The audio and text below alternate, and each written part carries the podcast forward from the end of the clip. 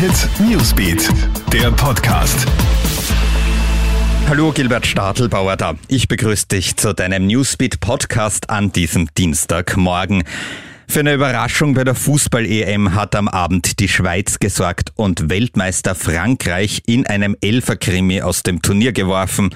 Die Schweizer stehen damit im Viertelfinale. Davor hat Spanien Kroatien nach Verlängerung mit 5 zu 3 geschlagen. Der nächste Kracher steht heute an. Im Londoner Wembley Stadion trifft ab 18 Uhr England auf Deutschland.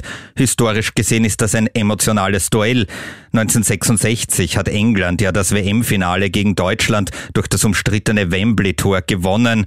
Im EM-Halbfinale 1996, also 30 Jahre später, sind die Engländer daheim gegen Deutschland im Elferschießen gescheitert.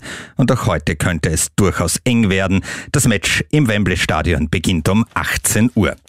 Im Fall der getöteten 13-Jährigen in Wien sind zwei Tatverdächtige in Haft, zwei junge Männer aus Afghanistan, 16 und 18 Jahre alt. Sie werden verdächtigt, das Mädchen getötet zu haben. Heute werden sie einvernommen.